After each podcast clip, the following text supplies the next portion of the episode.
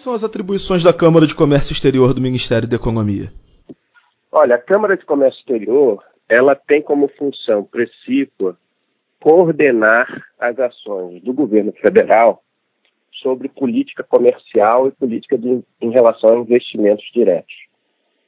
Isso significa dizer que, e por isso o nome Câmara, que ela está organizada na, na, forma de colegiados, né? Reuniões, é, é a organização de é, processos de interação entre técnicos, gestores e até chegar ao nível de ministros com o presidente da República sobre diferentes ângulos é, da grande área de política comercial e investimentos diretos. E qual o foco do trabalho que vem sendo realizado pelo senhor na Camex? A gente tem é, trabalhado para que a política comercial e a política referente a investimentos diretos é, seja plenamente compatível com os objetivos gerais da política econômica do governo. Então, em essência, promover o crescimento econômico por meio do aumento da produtividade mais do que qualquer outro vetor. Né? Significa dizer que nós vamos utilizar os instrumentos, seja de é, é, abertura da economia, decisões sobre é, é fomento às exportações é, e ambiente de negócios para investimentos estrangeiros, com vistas a aumentar a eficiência geral de todas as atividades econômicas, de todos os setores, de todas as regiões do país. Então, nós preparamos esses colegiados com instruções, com evidências, na forma de notas técnicas, na, na forma de pareceres, na forma de comentários às propostas que vêm dos diferentes ministérios, sempre levando em conta que a visão do Ministério da Economia sobre o processo de crescimento econômico é que ele é tanto melhor, tanto mais sustentável, seja ao longo do tempo, seja do ponto de vista fiscal, é, e tanto mais é, é, includente do ponto de vista social, quanto mais ele tiver calcado no aumento da liberdade das empresas aqui estabelecidas é, para utilizar as tecnologias que bem entenderem pelos preços internacionais. Tá?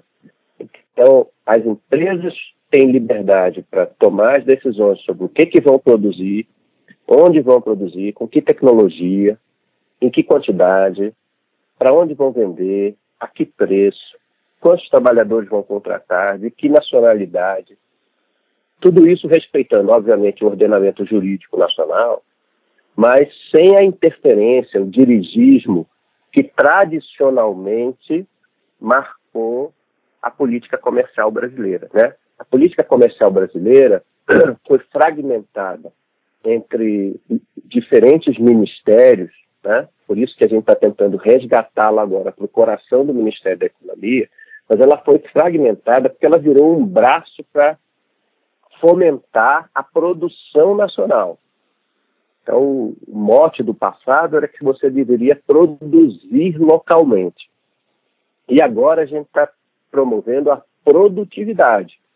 Significa dizer que nós, nós do, do governo federal e do Ministério da Economia em particular, não queremos mais o papel, porque não achamos adequado, o papel de dirigir o investimento privado o investimento privado vai ser feito à medida em que as empresas, é, em que os investidores identificarem oportunidades rentáveis e aceitarem os riscos naturalmente existentes no empreendimento econômico. Então é isso que nós estamos fazendo. Dizer, é, uma, é uma engrenagem diferente, é uma mudança muito significativa no papel do governo na política de, de, crescimento econômico de uma maneira geral, no que a gente no passado chamou de política de desenvolvimento, porque em vez de fomentar produção nacional, nós queremos fomentar o aumento da produtividade. Então, se na produção o governo tradicionalmente elegia setores específicos e, no limite, campeões nacionais, agora o atual governo diz que não deve fazer nada disso. Ele deve fomentar as melhores condições possíveis para todos os setores. E essas condições são aquelas que, é, é, de maneira um pouco mais simplificada, a gente chama como é, é condições de concorrência, condições de é, transparência, acesso às melhores informações, reduções do custo de investimento ou do custo de capital em particular, então as reduções das taxas de juros são significativas, razoável, a despeito de que no atual momento é ruim falar sobre isso, mas é razoável é, previsibilidade cambial, e eu digo que nesse momento, porque justamente agora o dólar deu uma enorme é, apreciada, né?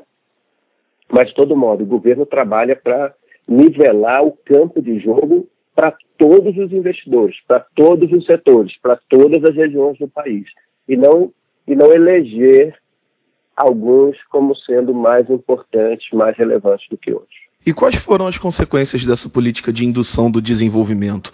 É, qual o resultado que ela trouxe?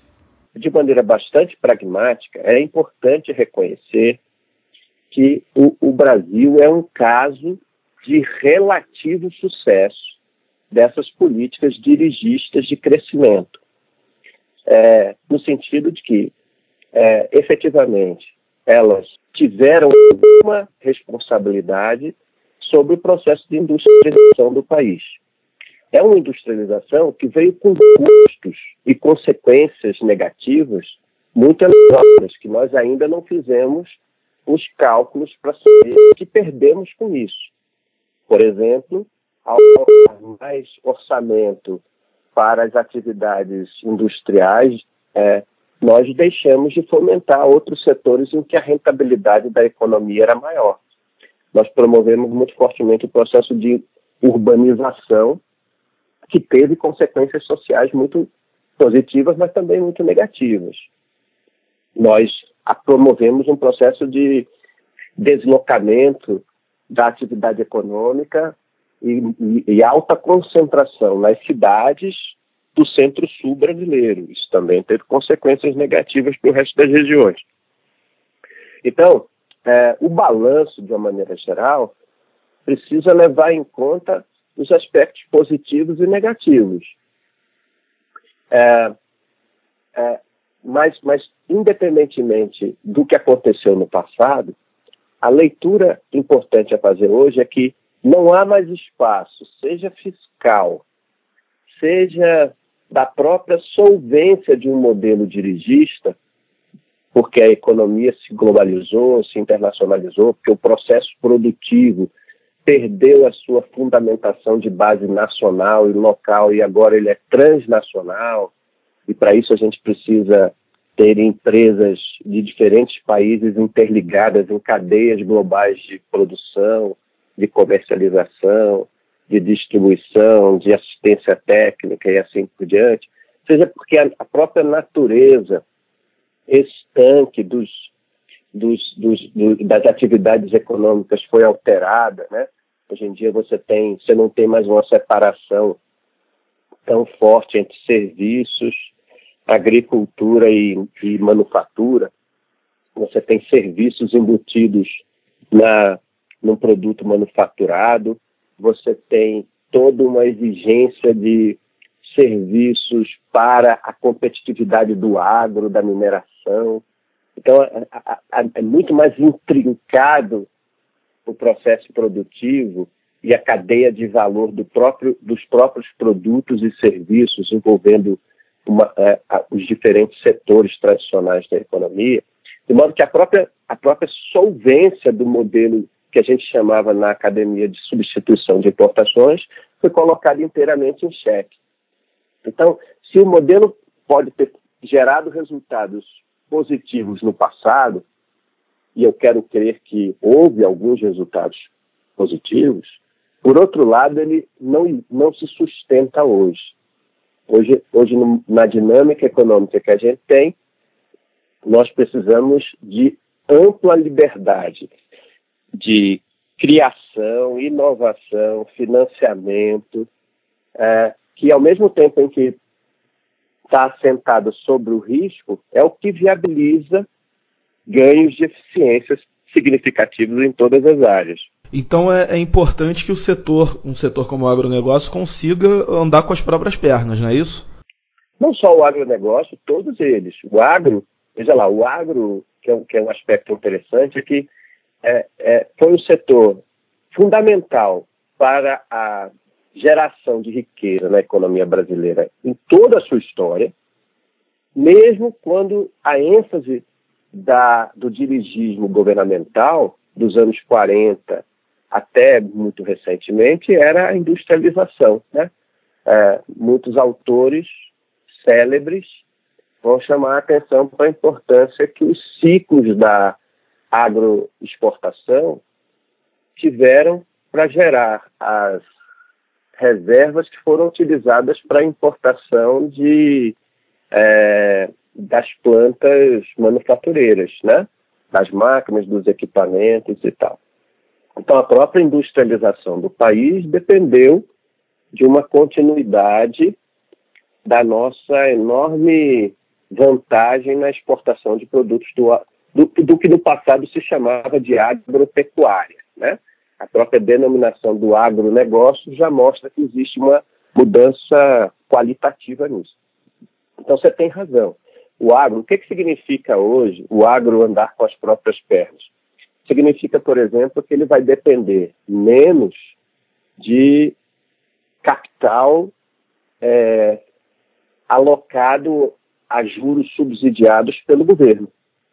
Quando as taxas de juros, por conta da, da dureza do combate à inflação e principalmente ao desequilíbrio fiscal, é, ao saneamento das contas públicas. Quando as taxas de juros vão lá para baixo, que é o que a gente está tá vendo hoje, é, a, a, capacidade do próprio setor privado, financeiro privado, é, oferecer crédito à agricultura, ao, ao agronegócio é maior do que a do governo, a juros menores, a prazos iguais. Então, quando a gente fala é, como você disse, que o agro vai caminhar com a própria perna, significa dizer que a economia bem gerida, que a, a, a, a o fim desse sistema dirigista que se expressa em taxas de juros, taxas de crédito ou, ou volumes de crédito definidos administrativamente, é, para um setor a mais do que para outro, isso tudo vai gerando um campo de jogo para todos os setores da economia que viabiliza negócios que no passado só eram viabilizados pela definição de um governante, de uma legislação específica e assim por diante. Então, hoje em dia, você pega as manchetes, por exemplo, de jornais nacionais na semana passada, diziam assim: Banco do Brasil, participação do Banco do Brasil no crédito rural é a menor da sua história. Por quê?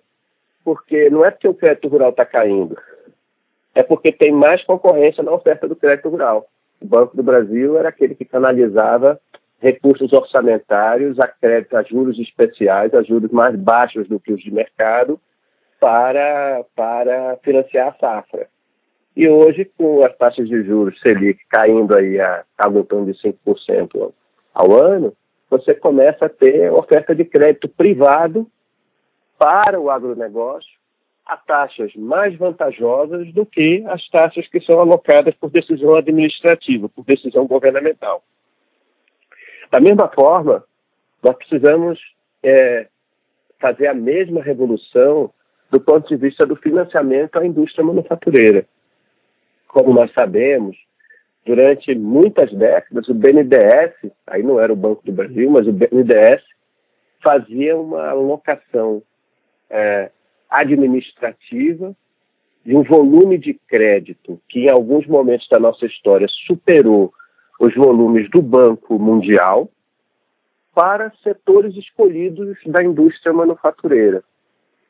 É, isso, obviamente, para quem recebe, gera uma circunstância muito especial, você está recebendo em condições melhores do que as condições dos que não foram escolhidos, mas, ao mesmo tempo, significa que é um risco na alocação dos recursos escassos da, da, é, da economia que depende de uma decisão administrativa dos gestores públicos. Então, você pode eleger um setor que depois não se mostra suficientemente rentável, e certamente é muito difícil é, antecipadamente que o gestor público saiba quais serão os setores mais rentáveis daqui a 5, 10 anos. Né?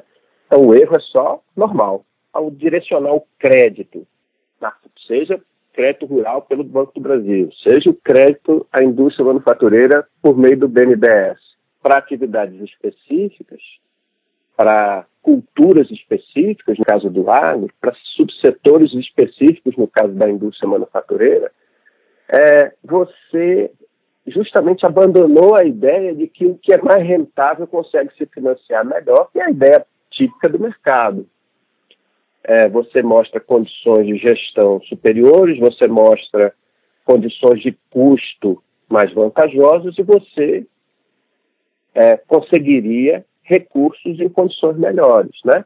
Prazo mais longo, juros mais baixos, é, condições de pagamento, de rolagem de dívida mais vantajosas. É, é, e, e, e, é justamente o trabalho de recuperar essa lógica de prevalência da rentabilidade para toda a economia que está por trás da, da, da, mudança, que não é uma mudança apenas deste governo, é uma mudança que vem sendo feita ao longo do tempo, há algum tempo, com um período de interrupção muito significativa é, de 2006 até 2016, um período aí de retorno a um certo nacional desenvolvimentismo no segundo mandato do Lula, nos dois mandatos da Dilma, é, e, que, e que levaram o, o, país à situação de maior recessão que a gente tem. Né? e de esgotamento efetivo da capacidade fiscal e de um, e, e uma, uma enorme, um enorme conluio entre setor público e setor privado na forma de corrupção, na forma de distorções né, no republicanismo na alocação desses créditos e assim por diante.